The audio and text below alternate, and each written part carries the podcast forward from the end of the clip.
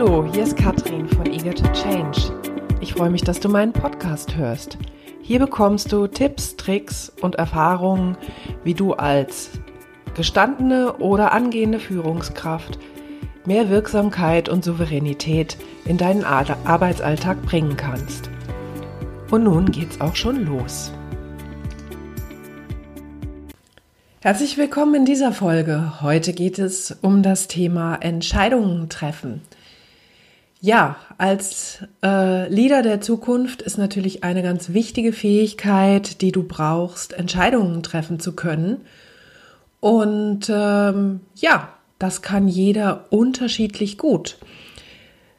Es gibt natürlich jede Menge Techniken und Tricks, die man sich aneignen kann um Entscheidungen besser treffen zu können.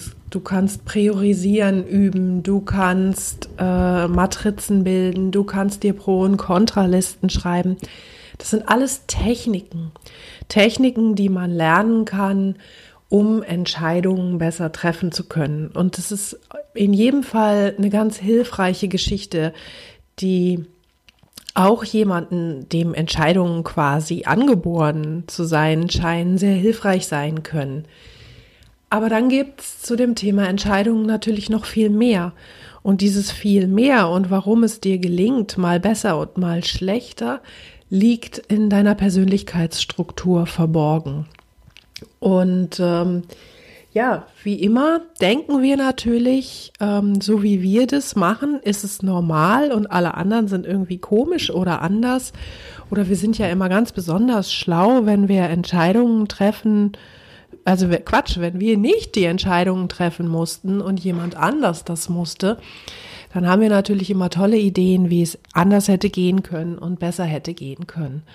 So, und was sind denn jetzt Themen, die, die bestimmen, wie gut du Entscheidungen treffen kannst. Ein wunderbares Tool, um dir da ein bisschen auf die Schliche zu kommen, wenn du merkst, boah, ich treffe Entscheidungen, ich treffe die auch schnell, aber irgendwie ändere ich die dann auch ganz schnell. Zum Beispiel, wenn dann gegen, äh, gegenteilige Meinungen kommen, dann bleibe ich nicht bei meiner Meinung. Wieso bleibe ich nicht bei meiner Meinung? Oder umgekehrt, du triffst Entscheidungen und obwohl gegensätzliche Meinungen kommen, ähm, beharrst du drauf und pochst auf deiner Meinung. Oder aber du bist ein Typ von Mensch, ähm, der Entscheidungen ungern alleine trifft und immer gerne noch rundherum die Leute fragt. Manchmal gehst du dir damit selbst auf den Keks Manchmal gehst du damit auch anderen auf den Keks. Deine Mitarbeiter sagen schon, warum kann er denn nicht mal alleine Entscheidungen treffen? Das sind alles Themen, die man aufdecken kann, wenn man mit dem Reis Motivation Profile auf die sogenannten Motive schaut. Ich arbeite viel mit dem Reis Motivation Profile das ist ein Persönlichkeitsstrukturanalyse-Tool, wo man einen Fragebogen ausfüllt und der dann von einem Psychologen entwickelt, ähm, diese Persönlichkeitsmotive aufdeckt, also das, was wir anstreben zu erfüllen. Da gibt es zum Beispiel das Motiv Macht. Das ist unser Wunsch zu führen, in erster Reihe zu stehen oder das Motiv Unabhängigkeit, also von anderen abhängig oder unabhängig zu sein im Sinne von gerne alleine Dinge tun oder im Team Dinge tun. Und das sind zum Beispiel zwei Motive, die sich sehr auch darauf ausprägen, äh, wie einfach oder schwer es dir selber fällt, Entscheidungen zu treffen. Gibt es noch das Anerkennungsmotiv, das äh, darstellt, wie sehr du deinen Selbstwert daraus beziehst, dass andere Leute dich anerkennen oder eben nicht. Und das sind so ganz, ganz wichtige Faktoren, wo man draufschauen kann, was das Thema angeht. Wie kann ich Entscheidungen treffen? Wie bleibe ich bei meiner Entscheidung? Und ähm, was ist so meine Art und Weise? Und wenn man das für sich erstmal erkannt hat, dann ähm, kann man damit natürlich zufrieden oder unzufrieden sein. Aber dann ist es irgendwie so eine, so eine Geschichte, wo man sagt, okay, das ist bei mir so. Und wenn ich das anders haben will, dann, dann muss ich natürlich anders an, an mich herangehen. Wenn ich also sage, ich möchte, dass es mir gelingt, Entscheidungen mehr alleine zu treffen. Ich weiß aber, dass ich vom Persönlichkeitsstrukturmodell her eher jemand bin, der andere Leute mit einbezieht, dann weiß ich, dass das etwas ist, was mir vielleicht nie wirklich leicht fallen wird, wo ich mich immer ein bisschen zu überwinden muss und wo ich vielleicht noch andere Dinge äh, in mir aktivieren muss, dass, äh, dass mir das leichter gelingt.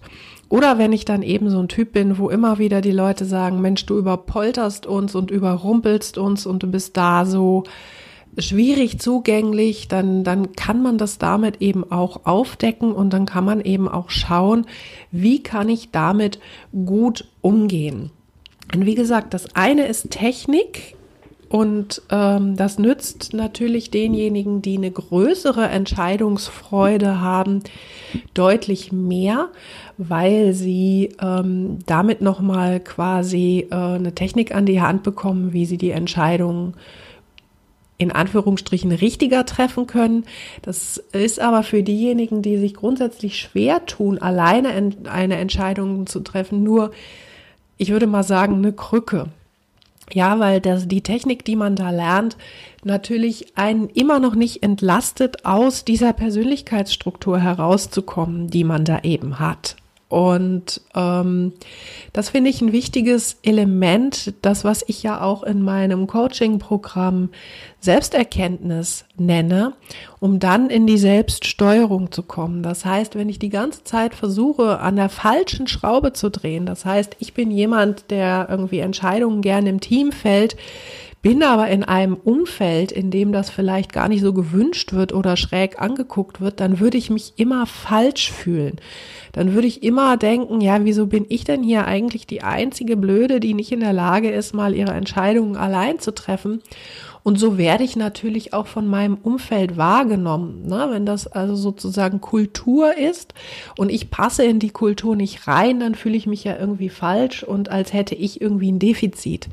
Es ist aber kein wirkliches Defizit. Es ist einfach etwas, wo man sagt, da passe ich mit meiner Persönlichkeitsstruktur in mein Umfeld oder eben an manchen Stellen auch nicht so gut. Und was bedeutet das für mich dann im Umgang, im täglichen Umgang ähm, mit meinen Kollegen, mit meinen Mitarbeitern, mit meinen Führungskräften, wenn ich halt so ticke, wie ich ticke? Das ist für mich ein ganz, ganz wesentliches Element fürs Leadership der Zukunft, dieses Überprüfen für dich selber, aber im Zweifel auch für deine Mitarbeiter. Wie tickst du? Wie passt das alles ineinander? Und wo sind gegebenenfalls auch Konflikte einfach ja immanent, weil wir da einfach von den Persönlichkeitsstrukturen her sehr unterschiedlich sind oder unterschiedlich in unserer Persönlichkeitsstruktur zur Unternehmenskultur. Und das herauszufinden und damit den Umgang zu erlernen, das ist etwas, was ich sehr, sehr wesentlich halte, insbesondere was die Kommunikation auch zu den Mitarbeitern angeht, was die Motivation der Mitarbeiter angeht. Denn wenn ich weiß, wie die ticken, was die brauchen, dann kann ich mich natürlich viel besser darauf einstellen und ihnen das auch ermöglichen. Und ich habe viel, viel, viel mehr Verständnis auch für die Menschen, die irgendwie anders sind, was ja grundsätzlich erstmal so ein bisschen so eine Schwierigkeit von uns ist, die Andersartigkeit der Menschen anzuerkennen. Ja, dafür ist das Reis Motivation Tool, äh, Reis Motivation Profile ein ganz tolles Tool, was man für sich selbst und auch für sein Team anwenden kann. Ähm, ja, wenn du an sowas Interesse haben solltest, dann melde dich gerne bei mir. Es ist sowieso Element von meinem Eager to Success Coaching Programm. Schon im Basics ist es mit enthalten, weil es für mich wirklich so ein ganz wesentliches Element ist. Man kann das auch mit seinem ganzen Team machen. Also solltest du Interesse haben, wende dich doch gerne an mich, katrin-eger.de.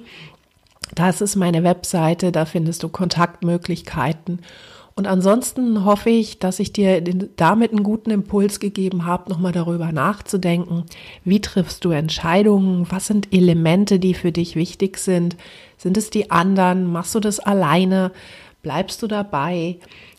Und äh, bist du damit auch zufrieden, wie das ist? Passt das in dein Umfeld oder würdest du da vielleicht nochmal drauf gucken? Ja, das war mein Impuls für heute. Ich wünsche euch einen wundervollen Tag. Alles Gute. So, das war der Input für heute. Ich hoffe, es hat dir gefallen. Wenn ja, dann schreib doch einfach eine gute Bewertung unten drunter. Das freut mich sehr. Wenn du mehr von mir hören willst oder sehen willst, dann folge mir auf LinkedIn. Da findest du mich unter Katrin Eger. Folge mir auf Instagram oder Facebook. Da findest du mich unter Eager to Change. Ansonsten findest du mich auf meiner Webseite katrin-eger.de. Ja, vielen Dank und noch einen wundervollen Tag. Bis zum nächsten Mal.